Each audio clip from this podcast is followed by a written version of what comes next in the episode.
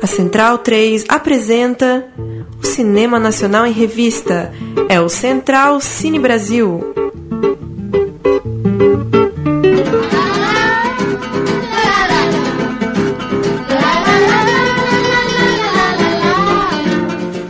Muito boa noite, está começando aqui a primeira edição do programa Cine Central Brasil, o programa que vai falar de cinema brasileiro na Rádio Central 3. Eu sou Lucas Borges, apresento esse programa de estreia ao lado dele, Paulo Silva Júnior. Boa noite, Paulo. Tudo bem, Lucas? Um prazer começar essa nova empreitada com você aqui na Central 3. Pois é, vamos falar de cinema independente, cinema brasileiro, estreias, trazer entrevistas, notícias, repercussão de, de festivais, de mostras pelo mundo e falar do, do cinema que está sendo feito aqui no Brasil. E o grande retratado desse primeiro programa é o filme Boi Neon, um filme do diretor pernambucano Gabriel Mascaro, que estreou no dia 14 de janeiro nos cinemas brasileiros. Um filme que está recebendo muitos prêmios e está sendo muito bem avaliado pela crítica. Pois é, o Boi Neon teve uma carreira bastante boa de festivais. É mais um filme aí do Gabriel Mascaro que já está se firmando também no, no mercado brasileiro, diante do público brasileiro. Tivemos a oportunidade de acompanhar na Mostra de Cinema aqui de São Paulo. Quem mora em São Paulo já pôde assistir o filme ainda no final de 2015. E agora, nesse mês de janeiro, ele é, estreando aí para todo o Brasil no circuito comercial. Filme bastante interessante que a gente vai ter o prazer de conversar um pouco aqui com os protagonistas e com o próprio diretor, né? Exatamente. Vou ler a sinopse então do Bueneon. Nos bastidores das vaquejadas, Iremar prepara os bois antes de soltá-los na arena, levando a vida na estrada, o caminhão transporta os bois para o evento e também a casa improvisada de Iremar e seus colegas de trabalho. Zé, seu parceiro de curral, e Galega, dançarina, motorista do caminhão e mãe da audaciosa Cacá. Juntos eles formam uma família improvisada e unida, o cotidiano intenso e visceral, mas algo inspira novas ambições em Iremar. A recente industrialização e o polo de confecção de roupas da região do semiárido nordestino. Deitado em sua rede na traseira do caminhão, sua cabeça divaga em sonhos de lantejoulas, tecidos requintados e croquis. O vaqueiro esboça novos desejos. Pois é, dá pra ter uma ideia da maluquice que é a narrativa, Sim. o personagem criado aí pelo Gabriel. Um vaqueiro estilista. O filme tem direção de Gabriel Mascaro, que também assina o roteiro com colaboração de Marcelo Gomes, César Turim e Daniel Bandeira. Direção de fotografia de Diego Garcia e a produção é dividida entre três países: Brasil, Uruguai e Holanda. O elenco tem Juliano Casarré, Aline Santana, Carlos Pessoa, Maeve Jenkins, Vinícius de Oliveira, Josinaldo Alves e Sâmia de Lavor para dar uma passada pelos prêmios, Boi Neon teve estreia mundial no Festival de Veneza, onde venceu o prêmio especial do júri. Foi menção honrosa no Festival de Toronto, prêmio da crítica em Hamburgo, prêmio especial do júri em Havana e melhor filme em Adelaide e Varsóvia. No Brasil, levou os prêmios de melhor filme, melhor roteiro, melhor fotografia e melhor atriz coadjuvante no Festival do Rio, além também de ter sido premiado no Panorama Internacional Coisa de Cinema, tanto pelo júri oficial quanto pelo júri da crítica. Já perto do finalzinho ali de 2015, do ano passado, é, levou ainda um prêmio em Marrocos. É, Festival de Marrakech premiou é, o diretor Gabriel Mascaro num júri presidido por ninguém mais, ninguém menos que Francis Ford Coppola. Que beleza, hein? Não é pouca coisa não, hein? Vamos para a entrevista então, Gabriel Mascaro. Começando pelo diretor. Exatamente, o diretor que começou fazendo documentários, despontou com o KFZ 1348 de 2008, Um Lugar ao Sol de 2009, é, fez também Avenida Brasília, Formosa e Onda Atrás o Vento Leva. Aí ele já começa a flertar com esse híbrido de documentário e ficção antes de voltar à narrativa documental em Doméstica, com é um filme no qual ele distribui ali câmeras para empregadas domésticas e para as próprias empregadas e resulta numa, num belo retrato dessa experiência social. Em 2014 ele lança Ventos de Agosto, mais uma vez um híbrido de documentário e de ficção, um filme também bastante premiado no Brasil e no mundo. Além da tela grande, Mascaro ele experimenta sua arte em instalações e séries fotográficas expostas pelo país. Como o Júnior já citou, é, foi eleito o melhor diretor do Festival de Marrakech, um festival que tem o gabarito aí de Francis Ford Coppola. Vamos à entrevista então. O, o Gabriel vai começar falando desse, desse enredo, desse plano de fundo do, do Boi Neon, o universo das vaquejadas no Agreste, sertão da Paraíba e Pernambuco, onde foi gravado esse filme. Uma experiência muito intensa de atores e equipe vivendo juntos é, em instalações na Paraíba e no Pernambuco. Vamos ver o que o Gabriel fala sobre essa experiência. Então, eu estudei numa escola em Recife que tinha muitas pessoas que, que, que vinham do interior para estudar assim, na, no, em Recife, no centro, né? Uhum. Mas é, a cultura rural do interior era muito forte. Então, todos os fins de semana, esses, esses amigos meus, eles iam para o interior para essas festas, vaquejada. De repente, quando eu tinha 15 anos, fui parar numa vaquejada de Surubim. Uhum. E fui lá, foi me divertido, sem forró, né? Mas 15 anos depois, nunca imaginaria que estaria um filme que envolvesse né, a vaquejada. Uhum. E na verdade a vaquejada para mim, é, quando eu reencontrei a vaquejada nesses 15 anos depois, né, quando eu, acidentalmente eu fui para uma vaquejada né, com outro olhar, foi, foi muito forte, porque na verdade eu pude perceber algo que era muito tradicional na cultura, né, imaginário do Nordeste, mas totalmente transfigurado numa cultura contemporânea, cosmopolita, é, que, que, tem grandes investimentos de leilões, de, de, de mercado de genético de sêmen equino. Então, foi uma, foi uma, uma, uma coisa que para mim saltou os olhos em relação a como pensar e reler né, as contradições do Nordeste contemporâneo. Né? Sim se distanciando da leitura que historicamente a gente está né, tá acostumado a pensar sobre desertificação, seca, uhum. né, um lugar que espelha as pessoas para fora. Nesse contrário, não, o Nordeste que passa por outros desafios, né? Não, não o Nordeste mais que se espelha, que faz as pessoas ir embora para outros centros, né, outras regiões do Brasil. Pelo contrário, é um, é, um, é um, filme que atenta para as contradições e as complexidades desse novo mundo, novo momento desse Nordeste de transformação. Sim. O interessante é que pelo fato dele mesclar muito essa coisa de uma linguagem ficcional com a de documentário, ele acabou tendo até que responder que situações eram reais na execução do filme, né? É, e ele, enfim, é, admite que o filme é inteiro ficção, a única parte documental são algumas situações é, em que a vaquejada está acontecendo realmente, né? Mas toda a encenação com os atores é num cenário de vaquejada, é uma vaquejada vazia usada para encenar é, com os atores do filme. Exatamente. As cenas de, leilão, de leilões, por mais absurdas que pareçam, é, são inspiradas na realidade. Aquilo você pode assistir na televisão, por exemplo, ainda que no filme sejam ficcionais. Eu acho que o que gera esse tipo de, de questionamento é real ou não é real, é ficcional ou não, é o absurdo né, de, algumas, de algumas cenas também, misturadas com, com esse realismo. Enfim, é um filme que, que brinca toda hora com a nossa cabeça em relação a isso. Né? para o público brasileiro tem algumas caras conhecidas, né? Juliano Casarré, Maeva Dickens, mas o, o, Gabriel também conta uma coisa interessante que é como o público internacional tem acreditado que todos os atores são vaqueiros de fato, né? Sim. Talvez por essa, por essa proximidade, por esse tempo vivendo a vaquejada, de fato o elenco, é, atores e não atores, estão muito próximos, estão muito bem caracterizados como vaqueiros. É, na sequência da conversa, a gente vai ouvir então o Gabriel Mascaro falando do capricho que ele tem pela fotografia, da atenção que ele tem com a estética em seus filmes e também no tempo dado às cenas. Ele fez um filme em que ele quis é, dar bastante tempo aos personagens. É, não é um corte muito brusco entre uma ação e outra. Ele vai falar um pouco disso nessa resposta. Vamos ouvir tenho um interesse muito particular em, em, em construir né, um, um personagens é, muito complexos e que fosse aos poucos desafiando nossa expectativa, né? Uhum. E para mim é muito um filme sobre esse, esses corpos, né, essa paisagem humana em transformação. Então eu tento de alguma maneira né, colocar, criar performance, né? Dentro de uma experiência de tempo, imagem, e aí, naturalmente, essa força da imagem ela é muito, muito forte para mim, muito importante, porque ela é que tensiona essa, essa relação do corpo na cena, né? Uhum. Então, é, e, e, e, essa plasticidade do qual você se refere, para mim é muito importante, que é, uma, é, um filme também que se propõe enquanto uma chave mais atmosférica, né? um, filme de, é um filme de experiência cotidiana. Sim. É um filme de atmosfera, é um filme de, de, de, de pequenas relações humanas que vão se construindo diariamente. É um filme também que atenta para o ritual do cotidiano, né? Uhum. Por isso que tem cenas que você é, percebe como que, que a gente raramente consegue ver mais no cinema, né? Porque na, na tradição do cinema clássico a gente está perdendo tempo mostrando coisas que não estão construindo a história do personagem, né? Sim. E nesse caso eu trago para o jogo inverso, assim, eu tento é, trazer esses, esses, esses momentos né, da nossa vida ordinária que, que são perdidos, né? Por essa ideia de cinema que não, não pode perder tempo, né? E eu, eu trago para essa experiência, né? Do personagem. No caso, tem o personagem urinando, tem o personagem tomando banho, tem o personagem fazendo sexo, e um sexo longo, né? Sim. Então, é essa tentativa. Por isso que a imagem também salta aos olhos no sentido de Interessante... o corpo na cena, né? Porque ela, ela dá tempo para isso.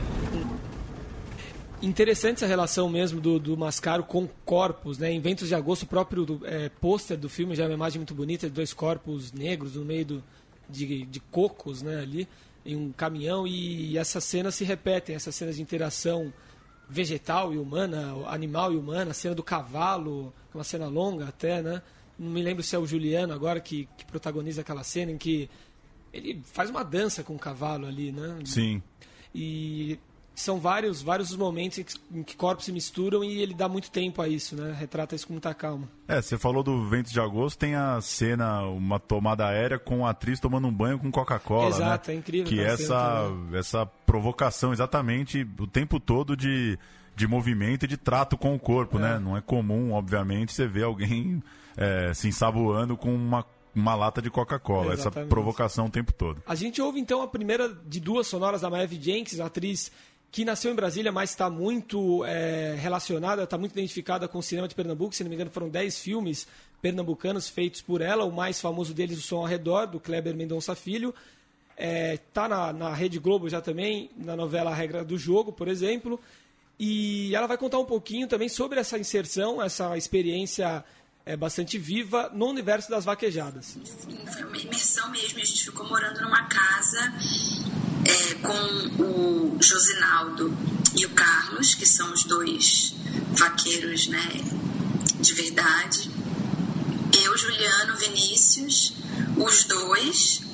E a Aline, que é a minha filhinha, uhum. ela morava ali num, numa, num bairrozinho de Ameixas. Ela também vinha visitar a gente todo dia para os ensaios e, eventualmente, inclusive, ela dormia comigo lá, lá na fazenda. Enfim, pedir, assim, pra gente dormir um pouco junto e tal. Às vezes teve final de semana que eu lembro que, que a gente ficava lá ensaiando a semana toda com a Fátima.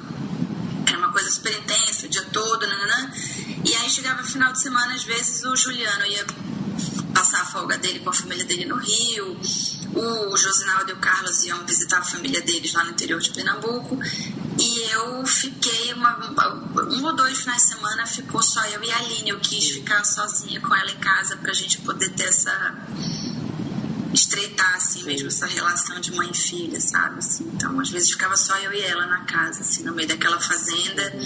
E, e era muito maluco, porque também era muito assustador, assim, um pouco opressor. Assim, aquele próprio ambiente é muito hostil a, um, a uma mulher, né? Sim. E aí, de repente, às vezes, em algumas situações, era só eu e a Aline no meio de uma fazenda isolada, que não pegava telefone, não pegava 3G nenhum, que para eu conseguir uma linha de para falar no telefone, no celular, eu tinha que andar 300, 400 metros debaixo de uma árvore, assim, sabe? Então era foi bem intenso, assim. E ao mesmo tempo foi uma imersão nessa, nessa, nessa hostilidade mesmo a, um, a, uma mulher naquele ambiente, né? Enfim, acho que tudo, de uma maneira geral, muito bruto, né? Tudo. E eu acho lindo como o Gabriel conseguiu retratar isso com delicadeza, com, com poesia e até com humor, sabe? A personagem da Maeve é uma mulher muito forte no filme, né? É praticamente a única mulher adulta ali convivendo é, com os vaqueiros e dirigindo o caminhão, né? Uma coisa. É, de fato, teve que ter uma postura muito forte, é uma personagem bem interessante, né? Exato. O, o próprio Mascaro e o, o Juliano Casaia, que a gente vai ouvir daqui a pouco, eles falam sobre isso, como o filme tem um pouco de da questão do empoderamento da mulher. Né? Você em nenhum momento sabe se a personagem da Maeve, se ela é casada ou se ela não é, se ela é a dona de tudo aquilo, se não é. E como se não fosse necessário saber também, enfim, ela pode estar ocupando aquela posição e não é nenhum problema, uma certa provocação também, né? Ela falou dessa relação com a garotinha que faz a filha dela, né, a Aline Santana, é, reforçar como ela disse que a Aline nunca tinha tido uma experiência no cinema, né, então a Maeve teve que ter ainda esse trabalho de convívio ali, de soltar mesmo a garota, de ter um, um convívio que soasse natural, né, enquanto mãe e filha.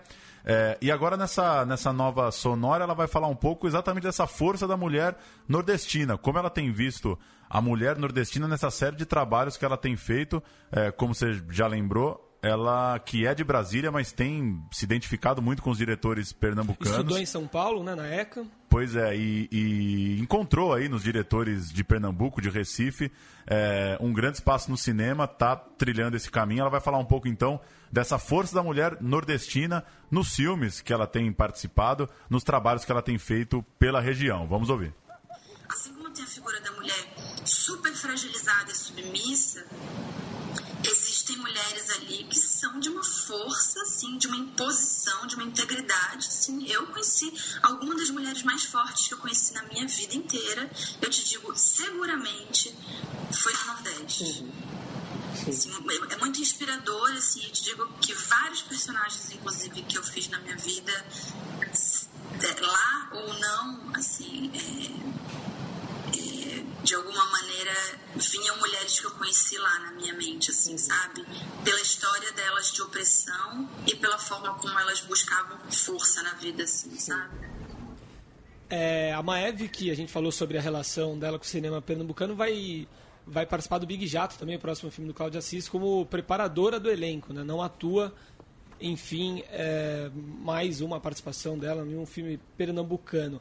A gente ouve agora mais uma sonora do Mascaro, né? Ele dizendo como leva a direção para um, um viés, para uma pegada mais naturalista mesmo. Ele próprio confessa que precisou se colocar em algumas dessas cenas do Boi Neon durante os ensaios para dar um tom de relação dos personagens com o corpo e com os animais no set. nesse último trecho que a gente ouve do diretor, ele vai falar sobre a marca do seu cinema.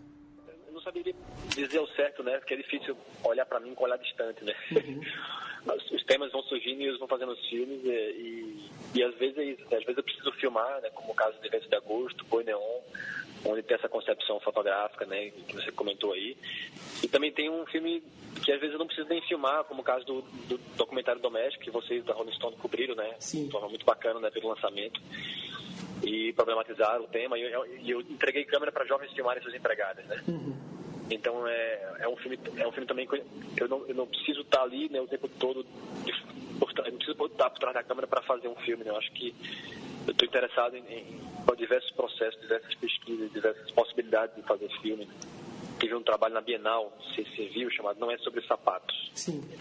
Que eu supostamente uso imagens filmadas por policiais militares contra manifestantes. Uhum. Então, também é outro trabalho que eu não, não filmei.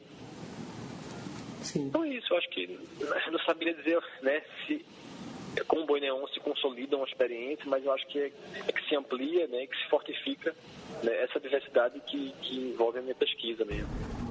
A gente ouve agora Juliano Casarré, protagonista do longa, ele conta um pouco dos bastidores da participação dele no filme e principalmente revela uma história muito interessante é, referente a uma cena específica, a relação dele com o diretor, o Gabriel, para construir essa cena, como eles chegaram até lá de fato, como a gente já falou algumas vezes, um filme é, de, de uma pegada muito naturalista, né? muito real.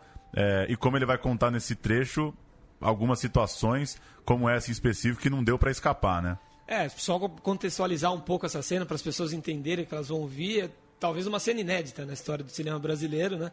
Como se trata do, do universo das vaquejadas, existem ali os cavalos, garanhões, cujo sêmen vale centenas de milhares de reais. E o Juliano Casarré é, ele é visto no filme, ele encena uma, uma cena na qual ele masturba um cavalo.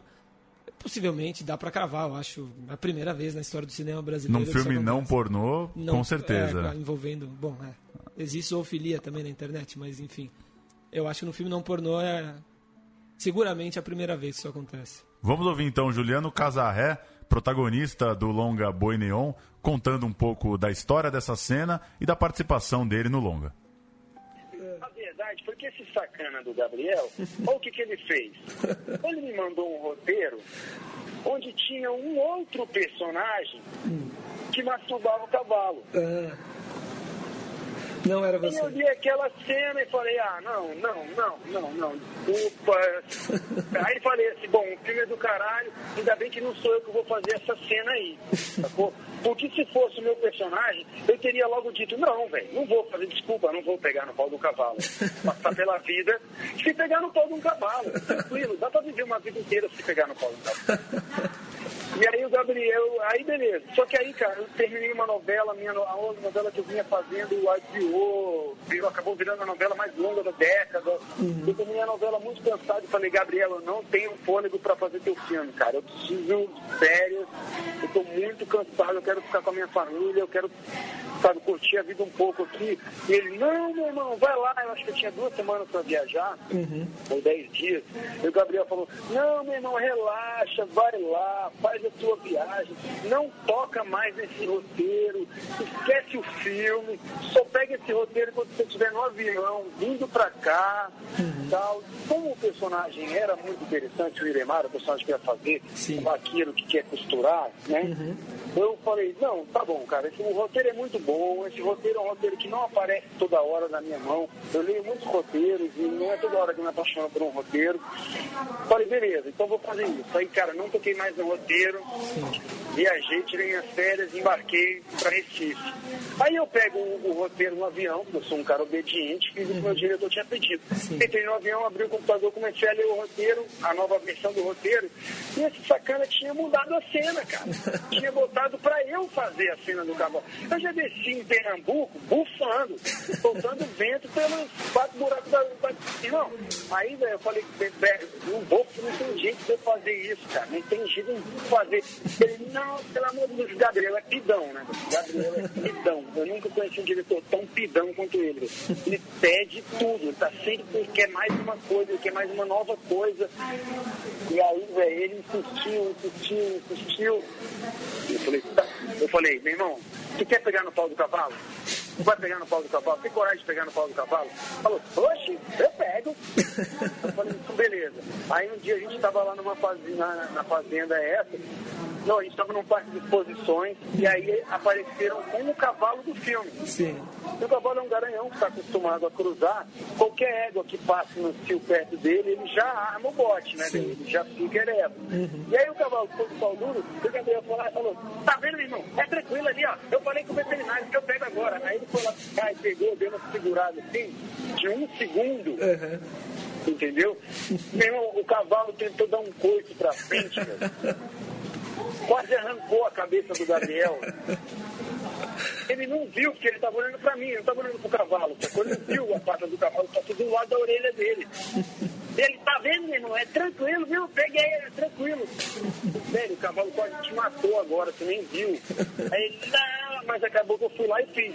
E o que me acalmou muito foi no dia da cena, uhum. conversar ali com os tratadores e o veterinário do cavalo sim. e entender que, meu irmão, os caras fazem isso todos os dias da vida dele, né, velho? Sim, sim. Que esses cavalos vivem de vender cena. Uhum. Todos os dias alguém tem que pegar e manipular o cavalo, colocar na vagina artificial lá para colher o sêmen o, o relato do, do Juliano é quase tão hilário quanto a cena em si, né? Pois é.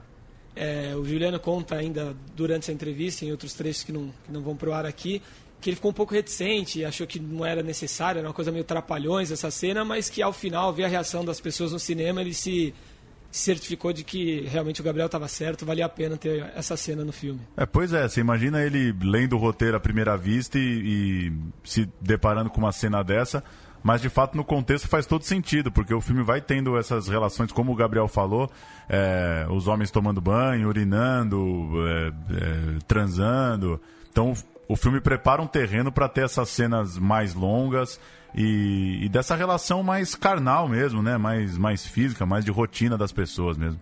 Exatamente. E por mais que ele faça essa brincadeira, Juliana, fale que que é um diretor pidão, etc., brinque com, com o Mascaro, é, ele guarda muitos elogios também para o diretor. Cita o Baniel como talvez o filme mais bonito que ele já fez. Ele estava na Febre do Rato, por exemplo, Juliano Casarré. E os, os atores, o elenco do filme, parece que é, saiu muito satisfeito desse trabalho com o Mascaro. A Maeve Jenks vai falar mais um pouquinho e vai falar sobre essa relação com o diretor. Mas, a maior qualidade do Gabriel como artista, inclusive, e portanto também como diretor, é a permeabilidade dele. Sabe? O, o Gabriel, por duas razões. O Gabriel tinha uma qualidade, assim, que eu acho que tem desse, dessa história dele também com documentário, né? De, estar tá na vida registrando ali o que está acontecendo, de estar tá muito aberto para o que acontece ali agora. Uhum. Então, Gabriel foi para o set, né, nesse longa de ficção, com um roteiro ali é, é, de ficção, mas ele estava muito aberto para tudo que estava acontecendo, não só no set, mas que a gente ia observando mesmo no cotidiano, assim, de, de imersão ali naquele ambiente. Então, muita coisa foi criada é, durante esses dois meses de, de, de, filmagem é, e durante esses três meses de, desculpa, durante esse um mês de ensaio e os dois meses de filmagem. Assim. Uhum. E, e além disso, assim, tudo que a gente. Ele era muito aberto pra gente, assim, sabe? Eu acho isso uma acho isso uma grande qualidade para um diretor, assim, ele todas as vezes que, que a gente questionava alguma coisa, ou que a gente vinha com, né, com dúvidas, ou com eu mesmo, assim, todas as vezes o Gabriel foi de uma. Eu sempre tinha um receio, nossa, mas será que eu falo? Como será que ele vai receber? E o Gabriel era assim, às vezes eu chegava com uma questão sobre uma cena e no dia seguinte ele chegava com duas cenas novas hum. pra gente fazer. Assim. Inclusive, muito do filme é, do resultado do filme foram cenas que nasceram assim, de coisas que a gente, ah, mas e se tal coisa? Mas por que, que assim não é assado? Uhum. E ele no dia seguinte chegava com coisas novas, assim, sabe? A história do cinema brasileiro.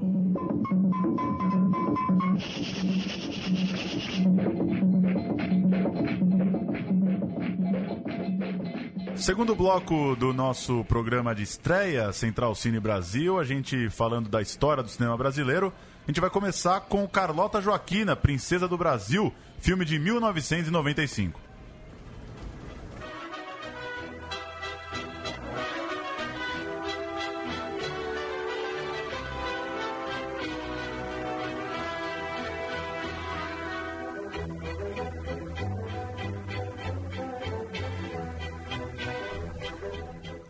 Joaquina, né, Lucas, é considerado o marco da retomada do cinema brasileiro, é, essa retomada dos anos 90, após governo Collor.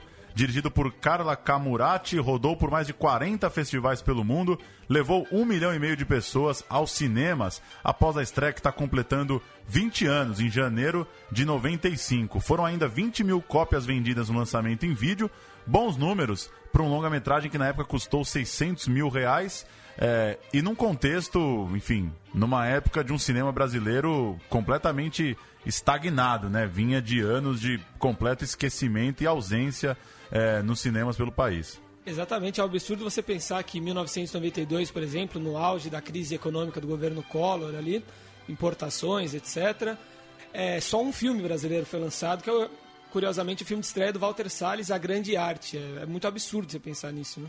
Lembrando que, é, para quem não conhece a história, esse ato é, acontece porque em 1990 o Collor é, acaba com recursos da Embrafilme, do Concine, o que cria esse vazio no cinema nacional nos primeiros anos dos anos 90. Em 92, já com Itamar Franco, tem início ali um prêmio de resgate ao cinema brasileiro, que seria o embrião é, da lei do audiovisual, que depois viria é, a entrar em vigor com o Fernando Henrique Cardoso.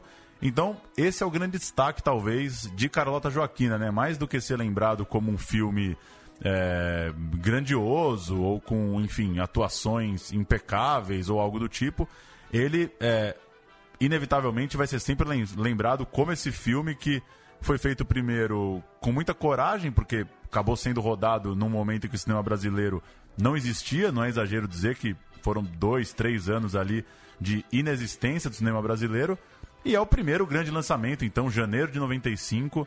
É, nada mal pensar também um milhão e meio de pessoas é, no cinema para um momento em que o cinema brasileiro estava completamente em xeque, né? Ninguém Sim. ia num shopping e comprava um bilhete de um filme brasileiro. De forma alguma. Se você pegar como parâmetro de comparação, Faroeste Caboclo, por exemplo, um, um filme de 2013, é, levou um pouco menos de um milhão e meio de, de pessoas ao cinema. O Palhaço, com Celton Mello, um filme relativamente popular, menos também que o milhão e meio, Gonzaga de pai para filho a mesma coisa.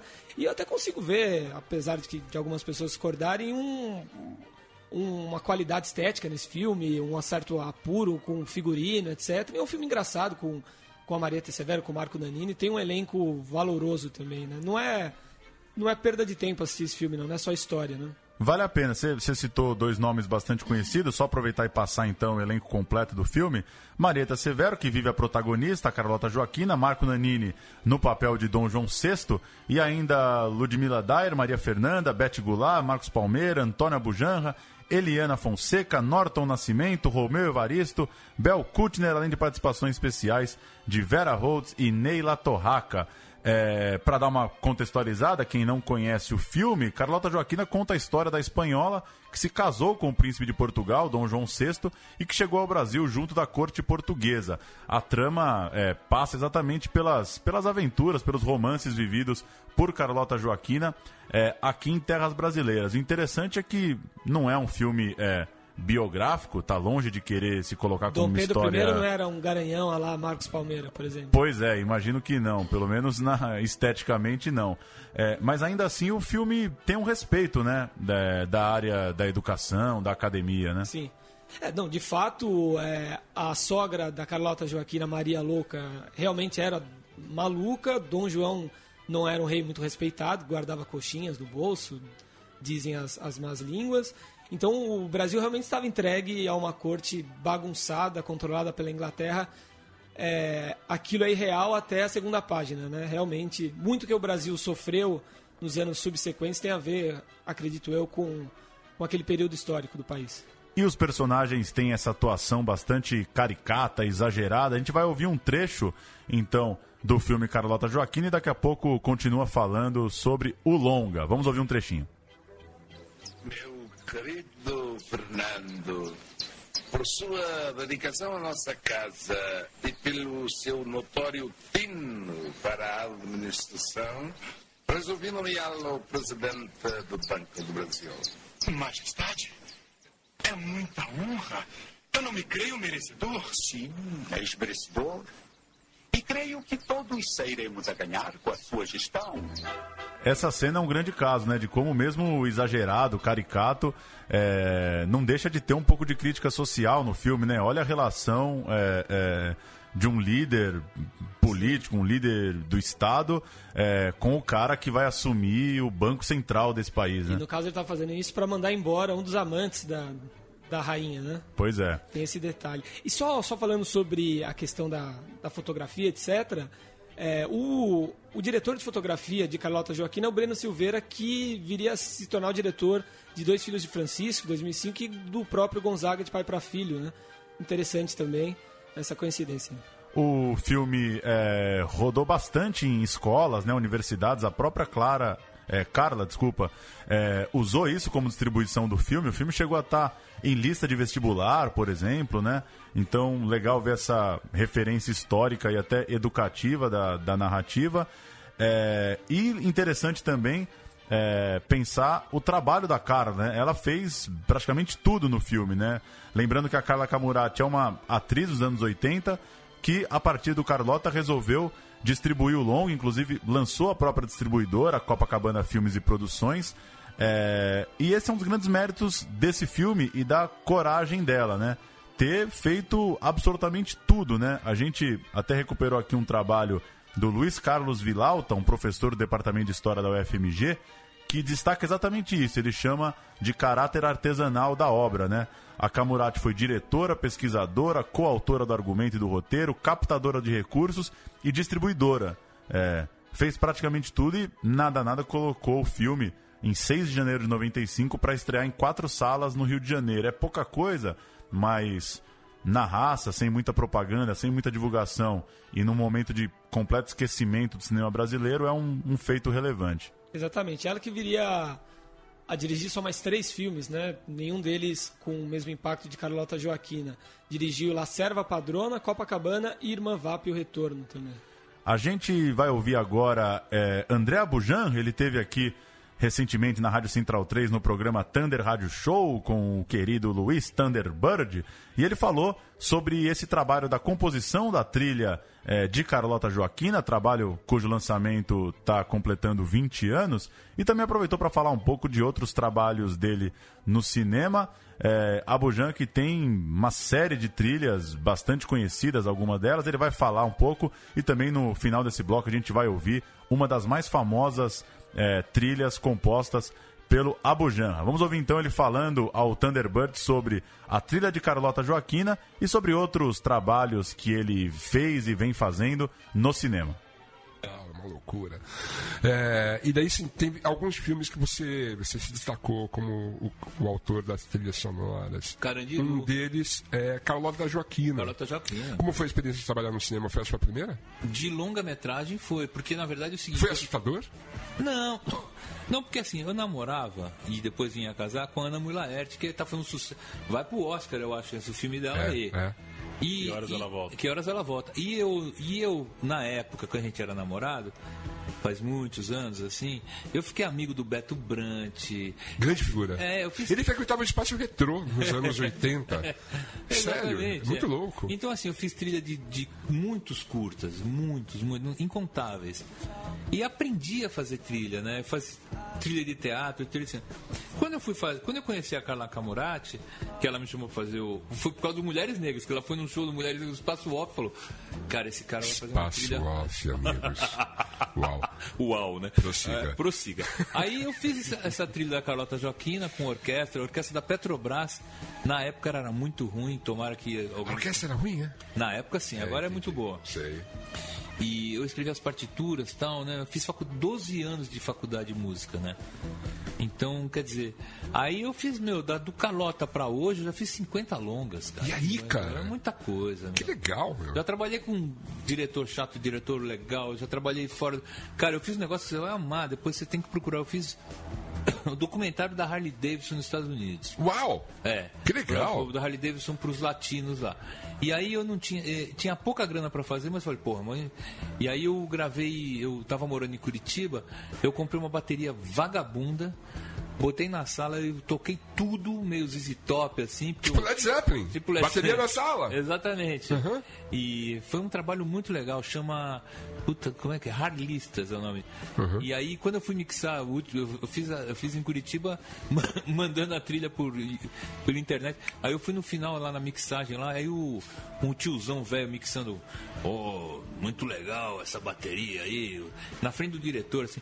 Você gravou onde? É, eu gravei no estúdio lá. Então, na verdade, eu gravei de cueca na minha casa, bicho. Aí quando eu saí pra tomar um café, eu falei, cara, não me fode, bicho.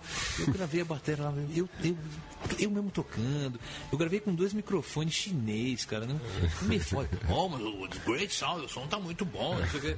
E, cara, é isso. Mas fazer o primeiro longa deve ter sido um Foi- desafio, não? Foi um desafio. Foi bonito, assim. A Carla te ajudou nisso? Ah, Ela era na, legal? cara, na verdade, ela também estava muito insegura, porque foi o Ah, primeiro longa dela, aham, né? Então, cara, Mas deu certo, né? Esse filme é incrível, É, cara. Pin- então, eu já fiz, eu fiz Carlota Joaquina, é claro que esse filme me fez fazer outros filmes, outros longas tal. Fiz Domésticas do Fernando Meirelles. Genial. é genial. Mas aí, uma, aí eu fiz o Carandiru com o Hector Baben, que eu quase morri pra fazer o Carandiru. É. Eu fiz uma trilha maravilhosa, aí a mixagem ficou baixa. Mas esse filme me, me, me, me lançou pro mundo. E o, o, o Antônio Pinto, ele, ele ia fazer um filme no México. E ele teve que operar, fez fazer uma operação e falou, cara, a única pessoa que pode fazer isso é. Cara, um cara generoso. Né, filho do Ziraldo. Antônio Pinto é um maravilhoso. E aí ele me deu, ele me deu de mão beijada um trabalho desse. Quando o cara é bom, ele manda mesmo, ele manda bem, né, cara? E aí eu fiz um trabalho no México que, putz, aí eu ganhei uma grana, comprei uma casa. Sim. Aí separei, dei a casa pra ex-mulher, não tem problema, mas Sim. a vida faz essas coisas, entendeu? Então uma coisa leva a outra. Então, cara, realmente o, o Antônio Pinto é um cara muito importante na minha vida, assim, cara. Mais que a Carla Camurati, assim. Começar então o terceiro bloco desse nosso programa de estreia, que vai passar sempre pelo noticiário, pelos lançamentos, pelos festivais, pela repercussão do cinema brasileiro é, seja aqui mesmo em território nacional ou no mundo. Começa nessa sexta-feira, dia 22 de janeiro, e segue até o próximo dia 30, o primeiro grande festival do circuito brasileiro em 2016, a Mostra de Cinema de Tiradentes, na cidade histórica de Minas Gerais. A temática central da 19 edição é Espaços em Conflito no Cinema Brasileiro, e os sete filmes que concorrem ao Troféu Barroco são Animal Político, filme pernambucano de Tião, Aracati, filme carioca de Aline Portugal e Júlia de Simone, Banco Imobiliário, um longa paulista de Miguel Antunes Ramos, filme de aborto, também representante de São Paulo, filme dirigido por Lincoln Pericles, Índio Zoró, Antes, Agora e Depois, filme também pernambucano de Luiz Paulino dos Santos, Jovens Infelizes Um Homem que Grita Não é um Urso que Dança, filme paulista de Tiago Mendonça, e Taiguá, filme goiano de Marcela Borella e Henrique Borella. O filme de abertura do festival é Serras da Desordem, que completa 10 anos e cuja sessão é em homenagem ao diretor Andrea Tonati. E agora Oscar, a animação O Menino e o Mundo, do jovem diretor paulistano de 44 anos, Ale Abreu, vai representar o Brasil no Oscar. A Ale foi estagiário de Maurício de Souza ainda aos 11 anos e de 1998 para cá assinou os curtas Espantalho e Passo e o longa Garoto Cósmico na grande festa do cinema norte-americano. Ele vai concorrer com o franco-britânico Shaw, o Carneiro, com o japonês As Memórias de Marne e com os americanos Anomalisa e Divertidamente. Esse, divertidamente, o grande favorito. Para ter uma ideia do abismo entre as produções, O Menino Mundo custou 500 mil dólares contra 175 milhões do Divertidamente, o filme da gigante Pixar. O Menino Mundo fala sobre um garoto que, sofrendo com a falta do pai, deixa sua aldeia e descobre um mundo fantástico, dominado por máquinas, bichos e estranhos seres. As falas do longa são escassas, e as falas que existem são em português ao contrário. A lei define a obra como um grito político latino-americano, mas, sobretudo, um grito contra o sufoco que a grande indústria cria aos potenciais artísticos, poéticos e de linguagem da animação. O Menino Mundo, que já venceu mais de 10 prêmios, Inclusive, o Cristal de Annecy, uma das mais importantes honras da animação, foi exibido para 50 mil espectadores no Brasil de 2014 até o final de 2015 e vai estar nas salas do Espaço Itaú da Rua Augusta a partir desse 21 de janeiro, junto com os outros quatro concorrentes pelo Oscar. Também deve ser exibido em breve na HBO, O Menino Mundo. Na França, onde o filme já foi visto por mais de 120 mil pessoas, vai virar série de TV. Falando ainda de Oscar, havia expectativa há alguns meses do longa brasileiro Que Horas Ela Volta, de Ana Mulayer, ser indicado ao prêmio de melhor filme estrangeiro. Ele acabou ficando de fora na sequência, nos cortes para a lista final, e saíram agora os cinco longas que concorrem ao prêmio jamais conquistado por um filme do Brasil. Filho de Saul, da Hungria, Tebe, da Jordânia, O Abraço da Serpente, filme colombiano, A War, da Dinamarca, e Cinco Graças, filme francês. A premiação do Oscar, lembrando, acontece em 26 de fevereiro. E naquele que é uma espécie de prévia do Oscar, o prêmio do Sindicato dos Diretores das Américas, tem filme brasileiro concorrendo. É o filme do diretor brasileiro Fernando Coimbra, foi indicado com trilha policial O Lobo Atrás da Porta, exibido em 2014 nos cinemas do Brasil. É, Coimbra concorre na recém-criada categoria de melhor diretor estreante, ao lado de Joel Edgerton, de O Presente, Alex Garland, de Ex-Máquina Instinto Artificial, Marielle Eller, de O Diário de um Adolescente, e Lázaro Nemes, de O Filho de Sol.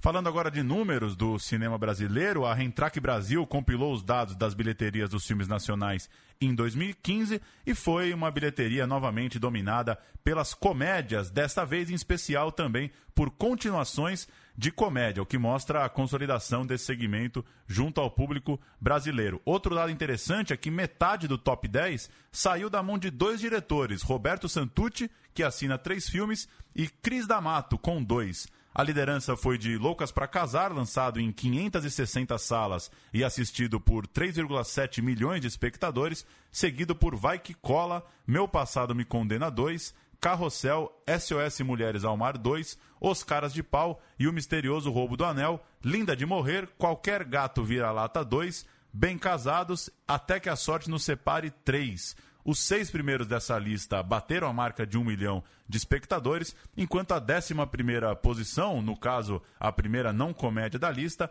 foi Que Horas Ela Volta, com 496 mil bilhetes em distribuição de 91 salas. Vale ainda destacar que dois documentários conseguiram entrar no top 20 da bilheteria de filmes brasileiros em 2015. O Sal da Terra, que trata do fotógrafo Sebastião Salgado, foi o 17º, e Chico, artista brasileiro em 19. E já tem filme despontando como provável líder de bilheteria nesse ano. Os Dez Mandamentos, adaptação para o cinema da novela da Record, já comercializou mais de 2 milhões de ingressos para, os filme, para o filme que só entra em cartaz em 28 de janeiro. Será a maior estreia do cinema brasileiro, com mil salas contra 808 de Até que a Sorte Não Separe 3. E uma notícia dessa semana no site UOL é, relatou que um comprador em Recife adquiriu 22 mil entradas. Exatamente. É, outras notícias também tratam da, dos próprios pastores da, da Igreja Universal convocando os fiéis a comprar os bilhetes e, e fazer do lançamento do filme um marco histórico mesmo. É isso. A última de hoje, o Festival de Berlim selecionou três filmes brasileiros para a mostra Panorama, que não é a mostra competitiva, mas não deixa de ser bastante importante. Os longas Mãe Só a Uma, de Ana Mulaer, Antes o Tempo Não Acabava, de Fábio Baldo e Sérgio Andrade, e Curumim, de Marcos Prado, estão entre as 51 produções de 33 países. Embora não tenha prêmio do júri, a Mostra Panorama contempla o melhor filme por voto popular. Vale lembrar que em 2015 a Ana Mulaer venceu com Que Horas Ela Volta. O Festival de Berlim acontece entre 11 e 21 de fevereiro. É isso então, Lucas Borges. Valeu, até semana que vem. É isso aí, boa noite, até a próxima. A gente encerra o programa de hoje ouvindo a trilha de Carandiru, citada nesse programa por André Abujanra, e trilha das mais conhecidas do cinema recente produzido aqui no Brasil. Nosso programa volta na semana que vem falando mais de cinema nacional. Até lá.